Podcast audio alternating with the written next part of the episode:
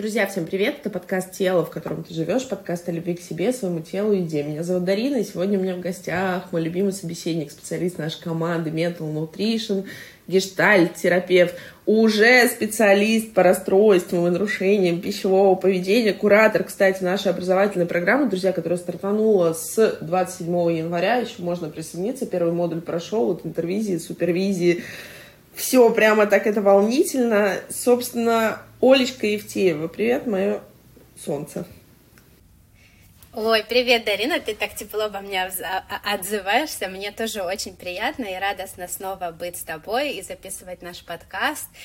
И да, я очень рада тому, что началось обучение, и я очень кайфую, и мне все нравится. И вот тема, о которой мы сегодня будем говорить, она тоже, кстати, навеяна именно тем, что рассказывала Марина на наших курсах, и ты сейчас, ну вот лучше озвучишь эту тему, но мы будем как раз говорить о том, что нам не обязательно всегда выбирать страдания и драмы, но нас почему-то всегда туда, в эту степень тянет. И Сегодня я вот хотела поговорить о том, что вот как мы как формируется это наше устойчивое характер и устойчивое поведение.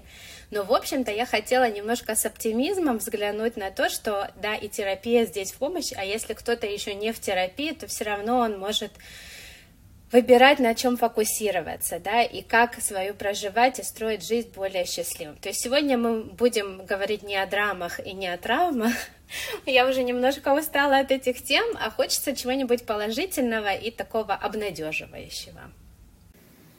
Ну, друзья, это не могу не согласиться. Это, собственно, я когда Олю спросила, я говорю, а говорить-то о чем будем? Мы вам всегда рассказываем о том, вот Оля знает, что мы никогда не готовимся глобально к нашим выпускам, нет каких-то заготовленных тем. Собственно, ну, ваша покорная слуга Дарина Валерьевна вообще как бы это, что вижу, то пою, знаете, как у этих у эскимосов. Поэтому действительно ты мне сказала то, что я уже устала вот от этих травм. Потому что, друзья, мы говорили уже о матерях, об отцах, о родителях, о сепарации, о расстройствах пищевого поведения, о депрессии, о тревоге, о обсессивно-компульсивных расстройствах. Я могу как клинический психолог продолжать список дальше, и, собственно, становится уже грустно и страшно даже мне, как человек, который работает со всеми этими, собственно, нашими проблемами и запросами. Но действительно, Оль, хочется как-то... И, собственно, друзья, тут ключевой момент, поэтому нас это всегда немножко отворачивает от терапии, потому что там кажется, вот сейчас меня копнут, и там я что-то такое о себе узнаю, и мне наступит тара та там ну, типа, и все. И я тогда не вывезу. Но все-таки терапия, я всегда говорю, друзья, мы не претендуем на то, чтобы вы приходили к нам или к нашим специалистам. Вот выбрала э, я сумасшедшая, вот моя команда, видимо, такие же притягиваются к подобному. Мы вот ведем какую-то просветительскую деятельность, мы, правда, относимся к этому с огромной ответственностью, помимо нашей основной, собственно, работы. И я всегда вам говорю, ключевой маркер того, что терапия работает, что вам становится легче. Друзья, ну, это какой-то труд ради труда, если вас еще закапывает еще глубже, допустим, депрессивное состояние, но это как будто бы звучит странно, да, то есть вы меня тут палкой ударите, и это, кстати, то, что мы о чем с тобой тоже сегодня поговорим, почему нас тянет вот в эту драму, вот этот накал страстей, почему нам нужно проваливаться глубже. И вот только когда мы чувствуем дно, вспомните, как в море, вот я почувствовала землю, и тут мне как бы спокойно, потому что в воде я не понимаю, где потолок, где низ, где, собственно, бока, а вот тут я ударился одна, и тогда я понимаю, что я могу всплывать. Друзья, ну как-то хочется более позитивно. И сегодня мы с тобой поговорим о том, почему нас тянет в драму и что это вообще, друзья, за ловушка счастья. Я всегда говорю, что счастье перманентное бывает только в психоневрологических диспансерах, либо психиатрических больницах. Но я как человек, который там работает, собственно, каждую пятницу уже, мне кажется, я не помню сколько, но для меня это такое пугающее. Вот когда ко мне приходит клиент с запросом, вот бывают запросы мертвеца, я вам тоже об этом рассказывала, это, пожалуйста, можно я не буду чувствовать тревогу, можно я не буду чувствовать страх, стыд, что-то еще. Вот вы, пожалуйста, выключите. Я говорю, ну подождите, я говорю, лоботомию запретили там много лет назад, но я не могу вам, я бы с удовольствием бы это сделала, но не могу. Второй момент, это что я хочу вот постоянно быть в каком-то гармонии, принятии, дзене. Друзья, я была на Тибете. Там не так все красиво, не так все страшно. Ой, не так все радужно. Там действительно есть страшный момент, друзья. И, собственно, это было мое огромное разочарование, потому что я думала, что я действительно там, ну, как минимум, третий глаз у меня где-то между бровей вырастет. Не вырос. Не произошло. То есть все-таки мы будем вести, я, наверное, с конца начинаю, как обычно плохой маркетолог, как бы вот зака... Э, начинаю с конца. Счастье, оно формируется внутри, и оно не может быть перманентным. Вот счастье в том, что мы проживаем разные чувства. И вот начать я хочу, Оль, с того, что даже Фрейд говорил, что у нас есть тяга к жизни и тяга к смерти. И тут, друзья, мы не воспринимаем буквально, воспринимаем к тому, что где-то нас тянет светлое, а где-то нас тянет вот к тому самому, к саморазрушительному поведению, каким-то, не знаю, адреналиновым историям, будь то гонки, бег, что-то еще. Прокрастинация, скука, это же тоже как бы такая, условно говоря, смерть, растянутая во времени. Вот почему мы выбираем страдать периодически, почему нам как-то вот мы всегда готовы найти даже в хорошем что-то но, которое нас опять превратит в грустный смайлик. Почему наш мозг, наша психика не выбирает вот радоваться? Да, Дарин, э, я думаю, что ответить на этот вопрос, я хочу дать некую такую парадигму нашим слушателям, чтобы ну, вот, немножко они поняли, про что мы будем говорить. Когда ребенок рождается, начнем, как всегда, с детства. Когда ребенок приходит в этот мир, у него есть самая главная задача и самый главный механизм – это сделать все возможное, чтобы выжить. Неважно, в какой он семье оказался, неважно, кто его родители, с какими родителями он растет, его задача выживать. И слава богу, что есть. И здесь на его э, вот этот ресурс выживать приходит все ресурсы его психики, все наши защитные механизмы, все наши приспособленческие механизмы, все наши творческие механизмы. Да? Ребенок очень творческий, когда он только рождается. И вот он растет, и вот он выживает. И проблема начинается тогда, когда то поведение, которое он приобретает, становится фиксированным и ригидным. То есть что это означает? Вот так формируется характер. Почему говорят, характер устойчивый? Потому что вот он формируется с этим поведением. Что именно происходит? Ребенок воспри... начинает воспринимать и придавать смыслы определенным вещам все время в определенных ситуациях. И когда человек вырастает, он уже не может разглядеть то, что он знает – это как бы одна из задач терапии, потом ему помочь это развидеть, да, то, что он уже знает.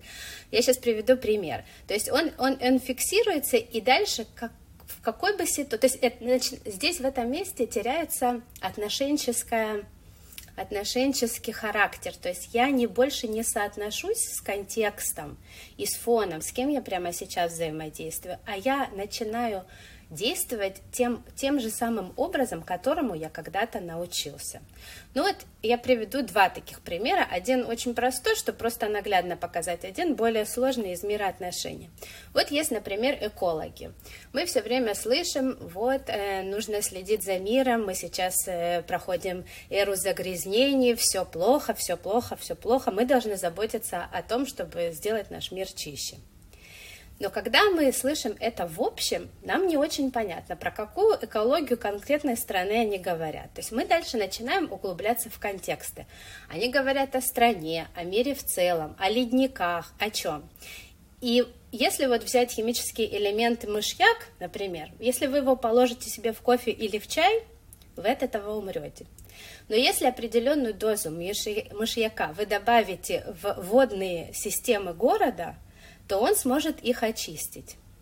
И, и тогда мы можем сказать, не, мышьяк сам по себе, он неплох.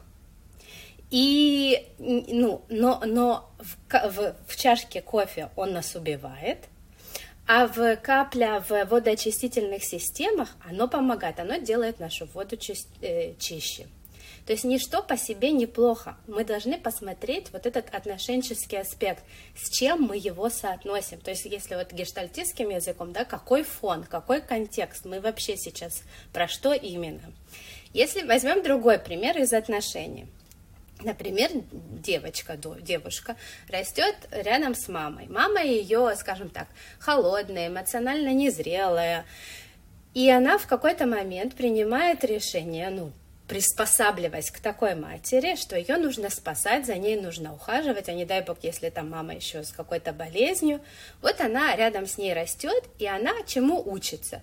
Что за мамой нужно ухаживать, что когда я ухаживаю, тогда я получаю любовь, признание и одобрение. Дальше такая девушка вырастает и начинает строить отношения с мужчиной. И там она как бы не сверяясь с этим контекстом, что это уже не ее мать, что это вообще-то другой человек из другой семьи, она продолжает с ним действовать тем же самым образом. То есть она начинает, например, за ним слишком сильно ухаживать. Он ей говорит, да оставь эту посуду, да хватит там убирать квартиру, давай, не знаю, проведем время вместе. А для нее это как будто он ее начинает критиковать. Или другой, например, момент, она слишком тревожна, а он э, больше такой самостоятельный, тогда ее все вот эти действия направлены как бы на улучшение, он будет воспринимать как гиперконтроль. И он говорит, да не надо, хватит тут обо мне заботиться, я вообще-то взрослый, могу и сам позаботиться, ты о себе позаботься. То есть получается, что в этой ситуации нету контекста, она продолжает действовать через призму, вот если бы у нее до сих пор были те же, те же линзы, те же очки, когда ей было 10, 12 или 15 лет, она с теми же очками пришла, грубо говоря, абсолютно в другой контекст. То есть отношения потеряны. И получается, что вот саморегуляция нашего поведения, она нарушается нашим характером. То есть вот мы один раз выучили, и как будто мы это несем в отношения с другим. И таким образом, вот если сейчас возвращаться, э, Дарин, к твоему вопросу, как так мы любим трабл, ну вот получается, что мы его не то что выбираем, мы часто неосознанно попадаем в эти ситуации. Это один такой вот аспект, да, можем сейчас продолжить. Но это всегда, друзья, история про то, что, смотрите, задача любого организма выжить. Будь это инфузория туфелька, я всегда, я, мне кажется, я какой-то странный психотерапевт, ну, может, не странный, но, собственно, вот я всегда придерживаюсь своим клиентам, объясняю на пальцах. И наша задача, задача нашей психики сохранить вот этот, собственно, аватар, вот этот колпачок, там, я не знаю, чехольчик, в котором каждый из нас с вами пришел. И как бы, судя и по названию моего подкаста «Тело, в котором ты живешь», ну, как бы я, я адепт этой теории, и она выбирает любой способ. Она не понимает, что такое хорошо или плохо. Вот тот подход терапии принятия ответственности, с которым в том числе я работаю, он говорит о том, что нет хороших либо плохих чувств, о чем говоришь ты. Есть работоспособные или нет. То, что сейчас в конкретном контексте, то, что, то о чем говорят гештальтисты, твой подход. То, что сейчас фонд, сейчас это вообще работоспособная ситуация, как бы теория или нет. Телега поедет или не поедет, друзья. И вот тот факт, что мы избегаем боли, наша задача выжить. Мы найдем тот способ, даже если он нам как-то, за который мы платим цену, иногда больше, чем, собственно, результат. Но для нас, для нашей психики, это кажется, что это работоспособная тема. Если я, условно говоря, у меня холодная мать, я еще не понимаю, что она холодная. Я не понимаю, что она нарцисс. Мы с тобой недавно об этом выпуск записывали я все равно буду биться в эту стену, чтобы ей доказать, чтобы ей принести цветы, подарки, что угодно, заслуги. Только похвали меня. И то же самое я понесу в будущее. И даже если, друзья, а по теории как бы, ну, поле, собственно, того, что наша психика будет проигрывать один и тот же сценарий, мы найдем ровно такого же, собственно, партнера, который будет точно так же, друзья, обесценивать, как-то нас там придавливать, что-то критиковать, абьюзить. У кого-то доходит до насилия финансового, эмоционального, физического, друзья. И вот из актуального, мы разговаривали недавно с клиенткой, она говорит, ну он же меня как бы не бил, но к стенке прижимал. Вот вам вопрос, насилие или нет? Вы понимаете, насколько наша психика защищается? То есть есть что-то, вот за ширмочкой, то, что я закрою от себя, вот, вот условно говоря, накроюсь одеялом, а вы мне там сверху рассказываете, а я это от себя закрою, потому что боль.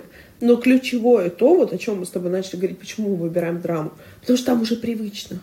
Наш мозг, наша психика уже знает, как там жить.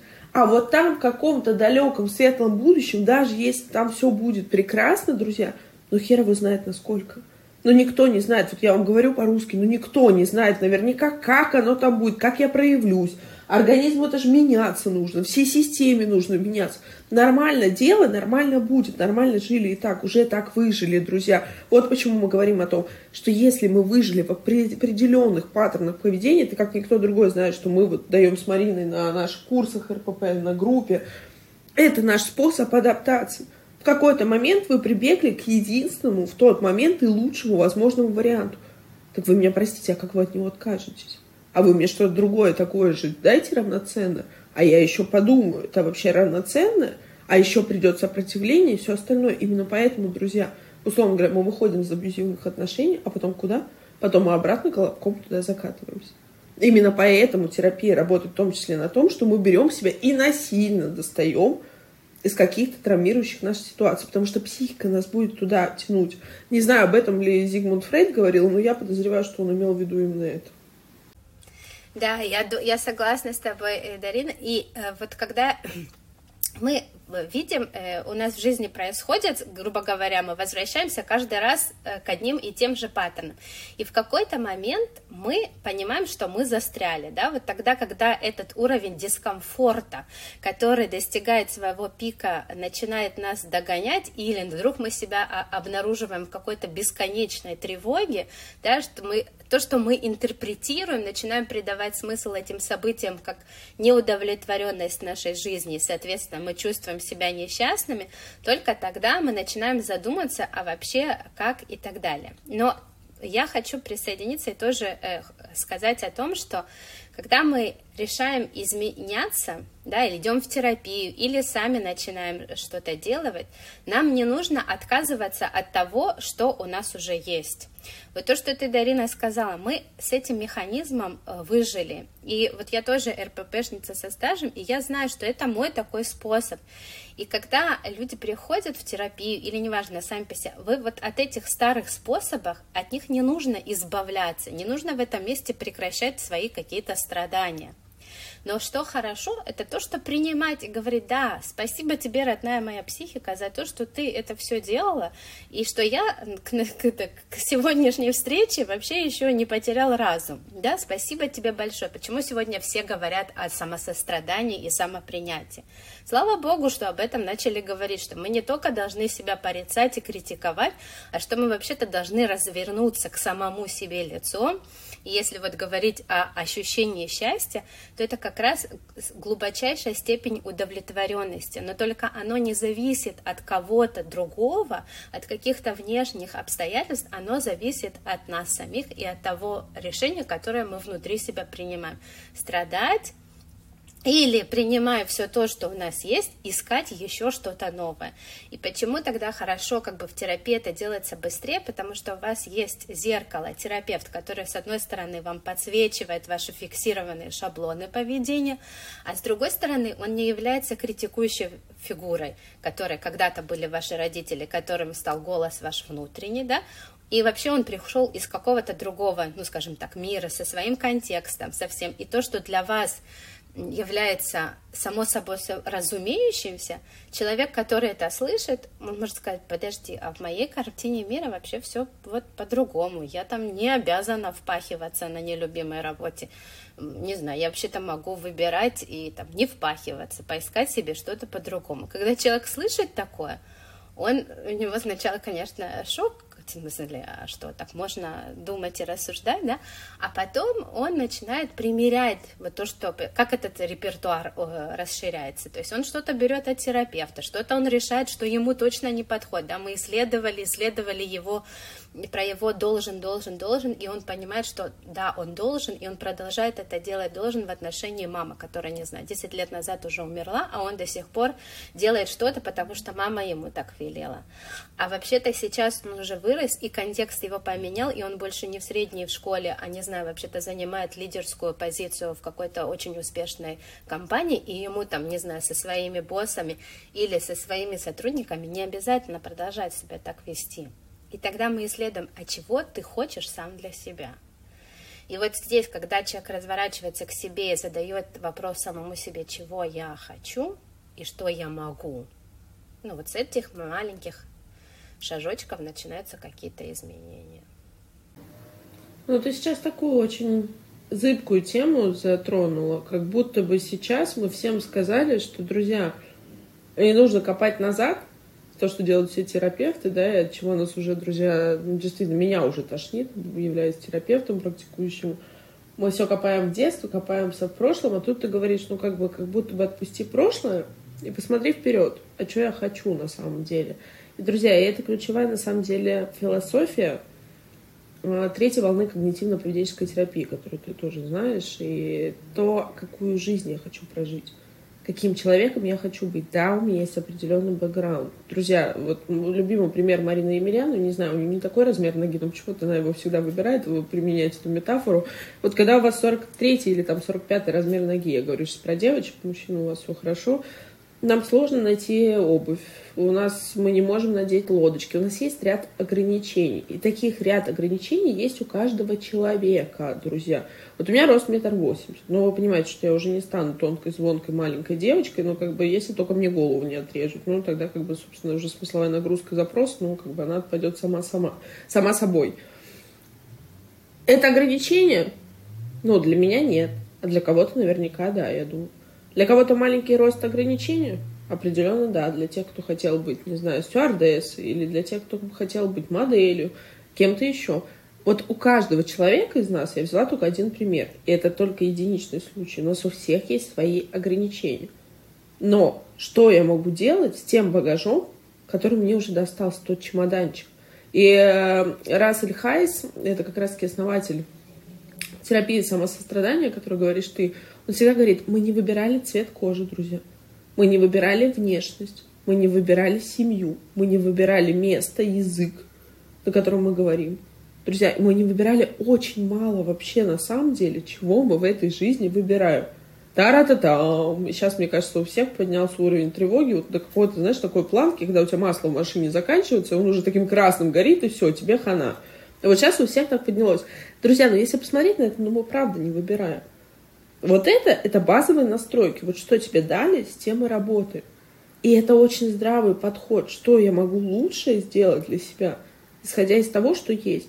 Можно годами убиваться, и мы с тобой, как никто другой, говорим, что да, у этого есть причины. Друзья, если разобрать все запросы, с которыми мы приходим, как бы нашей эгоистической стороне не хотелось, чтобы я пришел с таким уникальным запросом, и есть такие клиенты, которые приходят, вы меня точно не почините. Да не буду я никого чинить. Никто не будет, ни, ни команда, ни мы, мы никого не чиним. Мы помогаем, наша задача, задача вообще любого, друзья, это вам маркер, если вы собираетесь психологию, если вы собираетесь ищете своего терапевта, улучшить качество вашей жизни. Вы не переделайте маму, потому что маме не 30 и не 25, когда она была вашей мамой, там, а вы были маленькие, она тоже не знала, у нее тоже был ряд ограничений, проблемы, я думаю, ей там тоже не сладко было. Друзья, потому что те, кто нас слушают, вот судя по статистике, это продукт постсоветского, советского пространства. Вы думаете, им так классно жилось? Нет. Это не те времена, когда у нас Яндекс доставка подъезжает, как бы, или что-то еще, уже роботы на дороге ходят. недавно чуть одного не сбил, у меня аж сердце кровью обливалось. Понимаете, вот как мы живем. А там было другое время. Стало ли лучше? Нет, депрессия становится эпидемией. По-моему, мы онкологию пере, пере, перегоняем, собственно, по количеству. Почему? Потому что вот эти, с одной стороны, это ловушка счастья, о которой мы уже говорили, что нам хочется вот этого просто какой-то безва... безвоздушной среды, просто в которой нам просто вечно, вечная благость. Ну, друзья, такая вечная благость под, ну, под наркотическими средствами, но они запрещены законом, вообще не убивают, друзья, это дорога в один конец, ну, это я так напомню. Либо в психиатричке, вот как я повторюсь, ну, вот там ребята им очень весело, но они, правда, тоже на наркотиках сидят, ну, потому что им их колят, чтобы они хоть как-то себя держали в руках. А с другой стороны, мы пытаемся найти ответы вот в том самом детстве, вот тех самых событиях, когда кто-то на меня криво посмотрел, кто-то мне что-то сказал. Больно. Друзья, ни в коем случае присоединяюсь к каждому чувству, потому что сама это проживаю, что-то есть. Я всегда говорю, вопрос, как это влияет, и влияет ли то, о чем говоришь ты, на то, как я сейчас живу.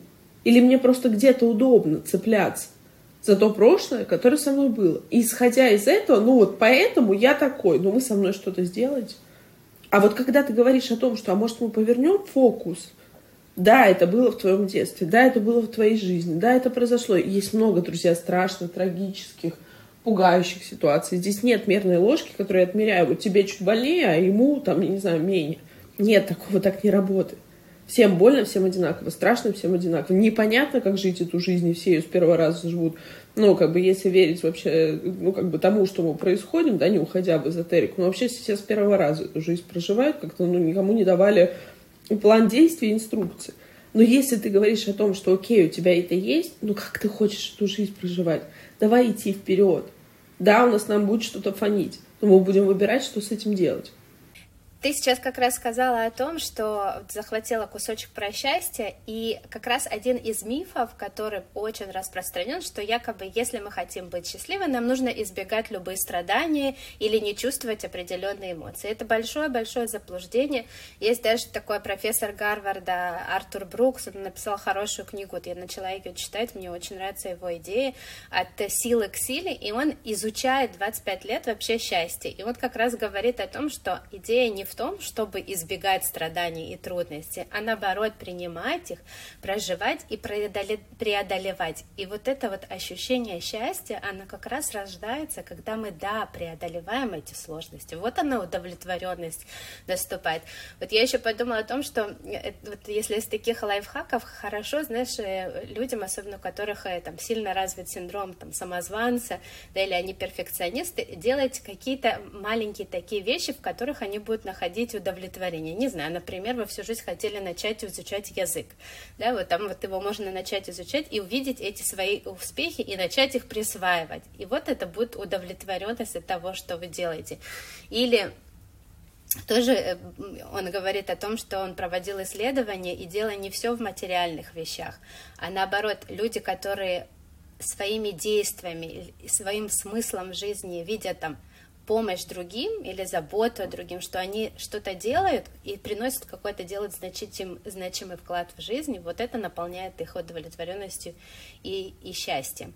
То есть э, идея в том, чтобы не избегать страданий. Как раз когда мы начинаем их избегать, э, да, мы становимся невротиками, психотиками, не, ну, не буду обзываться, да, но как раз все наши сложности вырастают из этих, потому что ну, мы не можем отказываться от проживания каких-то чувств, в том числе и боли. Да, страдания это вообще часть нашей, нашей жизни. И вот тоже один из моих любимых э, психотерапевтов, Ир, Ирвин Ялом, он и говорит, что вообще во, во всех наших попытках, не знаю, трудоголизм, я даже не буду сейчас брать только крайности, но вот все во всех стремлениях, которые мы пытаемся реализовать в нашей жизни лежит страх смерти, да, чтобы мы, мы делаем все для того, чтобы в этой жизни жить, чтобы э, свою как бы смерть э, оттянуть и не встречаться с ней и так далее. Но мне кажется, и он об этом говорит, что если мы вообще-то поймем, что мы конечны, и рано, поздно, рано или поздно мы умрем, то как раз мы можем сфокусироваться на том, чтобы и ценить те моменты счастья, которые у нас происходят, что вот сейчас хорошо, и слава Богу, и, и это прекрасно. Знаешь, тут такая тема поднимается, друзья. Я уже говорила вам тоже, вот ты сказала про Эрвина Ялома, а я... У него потрясающая книга есть «Дар психотерапевта». Вот ты сейчас мне сказала. Моя настольная книга, правда, очень много оттуда чего беру, друзья, потому что, повторю, помимо того, что мы психологи, психотерапевты, какие-то специалисты помогающих профессий, мы еще прежде всего человеки, у нас есть свои какие-то переживания, настроения, переносы, контрпереносы и все остальное умными словами, но суть в том, что мы тоже чувствуем, и э, психолог на 80% это так, вам справочно, почему говорят, почему столько стоят психологи, ну, потому что на 80% он работает с собой и все, что вы приносите, он все равно так или иначе, хотя мы все очень гордо э, говорим, бьемся в грудь и говорим, что мы не пропускаем через себя, все пропускаем. И я помню историю каждого своего клиента, мне кажется, с начала моей практики, и вот, собственно, до конца, и для этого мне обязательно даже иметь какой-то дневник. Хорошо это или плохо, как есть, но говоря о том, что ты сказал, что Ирвин Ялом говорит как раз-таки, что мы конечные, когда вот это приходит принятие, друзья, там все как раз-таки стадии проживания горя, да, отрицание, не, не злость, ну, то есть несогласие, вот все эти стадии, они там тоже проживаются. И мне вспомнился, я так и не выучила имя этого английского прекрасного психотерапевта, он, видимо, был не очень известный, но он говорил о том, что люди — это единственные животные, да, создания, которые знают о своей смерти. То есть они знают о конечности. Условно говоря, никакой гепард или лань, или утка, или зебра, ну, возьмите кого угодно, но они как бы как-то понимают на уровне инстинктов, да, что вот, вот братана загрызли вчера, ну, как бы нужно, наверное, остерегаться львов, как бы, потому что, ну, вот, типа, я с ним играл столько времени, а тут уже не с кем играть. Ну, то есть это как-то так. Возможно, биологи со мной и все остальные поспорят, но вот в моем мире оно как-то так работает. Но суть в другом. Если ты говоришь, признать свою конечность, И о том, что, ну, по сути, мы приходим и уходим. Вот дубы стоят в парке, они 300 лет растут. Вот мы проходили, там, в 19 веке проходили, наверное, какие-то прекрасные дамы в платьях с кринолином, с чем-то еще. Мы уйдут, мы уйдем, а они останутся. И тогда, как помните, в драконе, ну дай ты им свободу, а что они будут делать с этой свободой? Тогда наступает вот тот самый экзистенциальный кризис. Оль, и это тоже важный момент. А чего я тогда здесь делаю вообще? И зачем это все? Ведь можно, по сути, лечь и ничего не делать, потому что как будто бы бессмысленно. Ну, я просто откоротаю время, ну, если мне там уже совсем как бы, ну, собственно, от звонка до звонка. Я просто пережду. Вот это тоже важный момент. Это то, с чем приходят к нам клиенты в кризисе того самого среднего возраста или там возрастная психология, экзистенциальный кризис. А я вообще зачем вся эта вечеринка, собственно, была?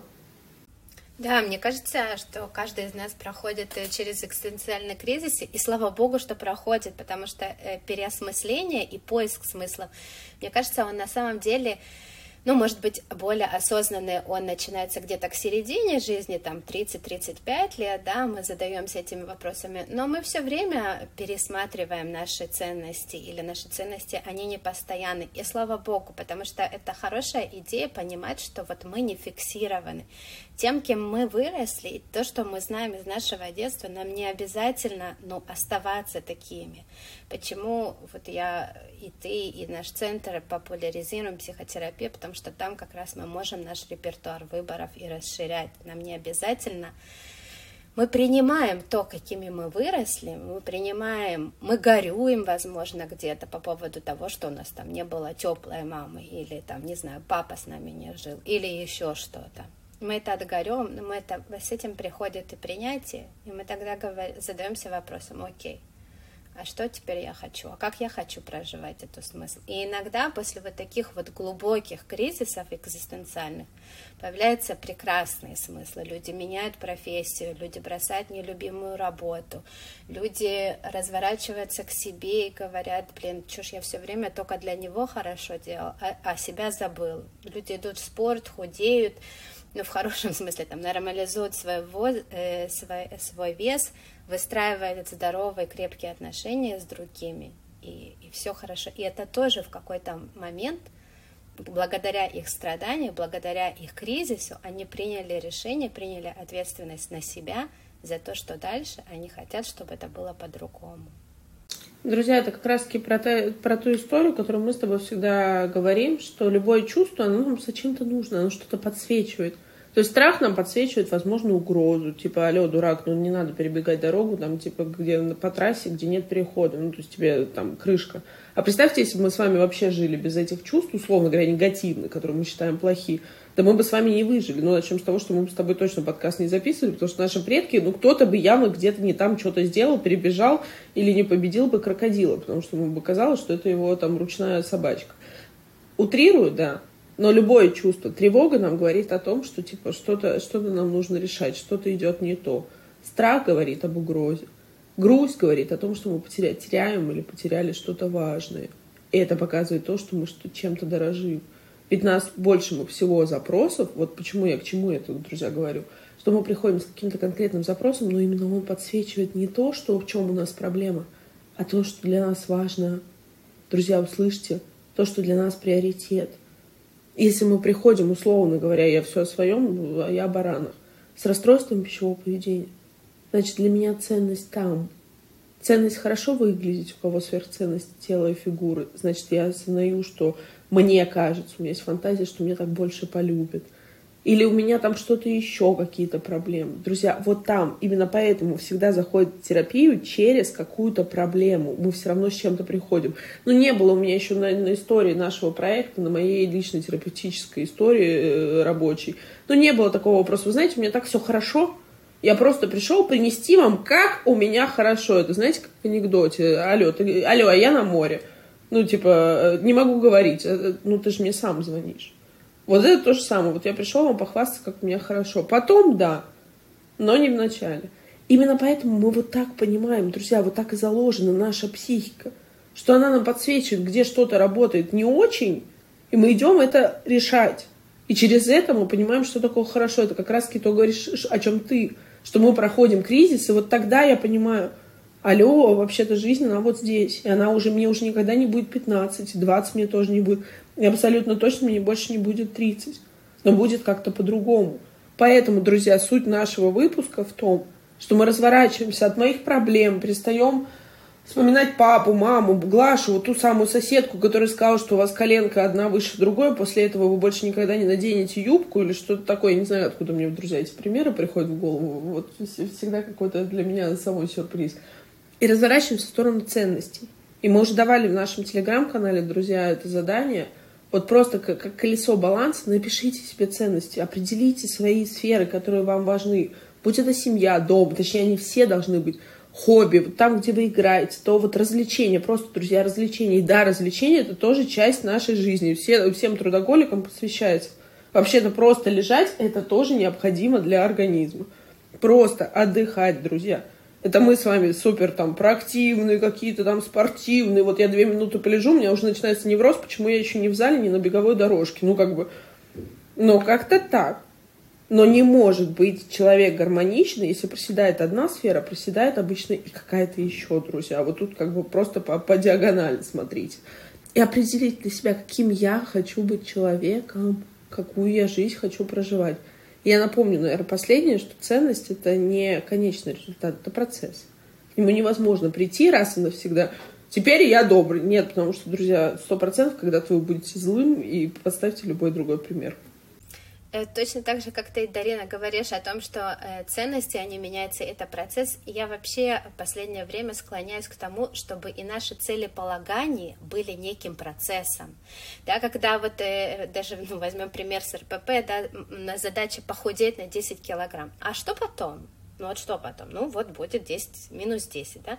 Что за этим, за этой конечной точкой стоит, жизнь продолжается, она не заканчивается в точке, где вы похудели на 10. А когда вы похудеете на 10, возможно, вам, на вас будут обращать внимание мужчины. А вы сможете э, строить с ними отношения? да, и вам, или вам придется тогда выстраивать отношения, да, это часто вот этот порочный круг, почему мы не худеем, потому что тогда придется взяться за другие сферы жизни, и это тоже такая ловушка, но, э, но хорошая новость в том, что, правда, мы можем э, фокусироваться каждый день на, на наших процессах, на наших ценностях и понимать, что это все динамично, что э, это все смыслы, которые мы придаем, мы должны сверять с контекстом. А где мы сейчас? Я вообще сейчас с кем разговариваю? С тобой, как с моим мужем? Или я проецирую в тебе своего папы? И вы можете даже учиться таким вот внутренним диалогом. Да, я где сейчас, да, потому что тревога нас всегда э, уводит в будущее, которое вообще мы не знаем, как на самом деле развернется. Вот будет так, как мы себе сейчас сидим и фантазируем, да, что там, не знаю, нагрянет ураган, и мы все умрем, или я вообще-то сейчас в своей комнате, за, за окном светит солнце, и ничто не угрожает тому, что сейчас развернется ураган. Это я уже в своей голове унеслась. И вот это вот возвращение себя здесь и сейчас, в момент, я сейчас, сейчас я там в комнате, да, и все хорошо, заземлились, и окей, и чего я теперь хочу? Да? И вот такие вот диалоги, вы этим, правда, диалогом можете учиться внутри своей голове, чтобы как-то себе помогать. Друзья, вам последнее напутственное слово. Вот э, всегда говорю, расцепляйтесь с мыслями. Вы часто задаете вопрос, что значит расцепиться с мыслями? Мы же там вообще в тотальном слиянии, вот те самые два слипшихся вареника. Начните хотя бы просто проговаривать. Я всегда в голове, вот даже когда я ору на подчиненных, на детей, на мужей, на родителей. Вот я, да, я могу. Я за мной есть такой грешок. Я всегда говорю, я испытываю злость, я прям про себя проговариваю. И сразу попускает, друзья. Когда ты просто называешь что-то, оно уже перестает быть таким каким-то мифическим, что-то не про тебя. Да, вот это чувство ты испытываешь. Да, это я его испытываю. А тут уже приходит выбор, наорать или не наорать. Ну вот я иногда выбираю наорать. Но это прям осознанно, друзья. Как я говорю, я осознанно ору. Поэтому это тоже способ, не самый лучший, но, собственно, вот ищем свои. Олечка, спасибо тебе большое за наш выпуск. Да, спасибо большое, Дарина. Я надеюсь, что этот выпуск э, будет для многих, как мы и хотели, более оптимистичным. Спасибо большое. Ну, друзья, старались как могли. Напомню, у нас есть телеграм-канал, инстаграм запретграм, как там он запрещен в России. Собственно, присоединяйтесь. Друзья, как обычно, групповая терапия у нас стартует. Уточняйте детали по расстройствам пищевого поведения – И напоминаю, что у нас обучающий курс стартанул уже, можно посмотреть первый модуль записи, и второй у нас потом запускается, если я ничего не перепутала, то в августе. Присоединяйтесь, будем рады вас, вам. И напомню, что в нашем проекте есть бесплатная диагностическая сессия с любым специалистом моей команды. Это был подкаст «Тело, в котором ты живешь». Берегите себя. Пока-пока, друзья.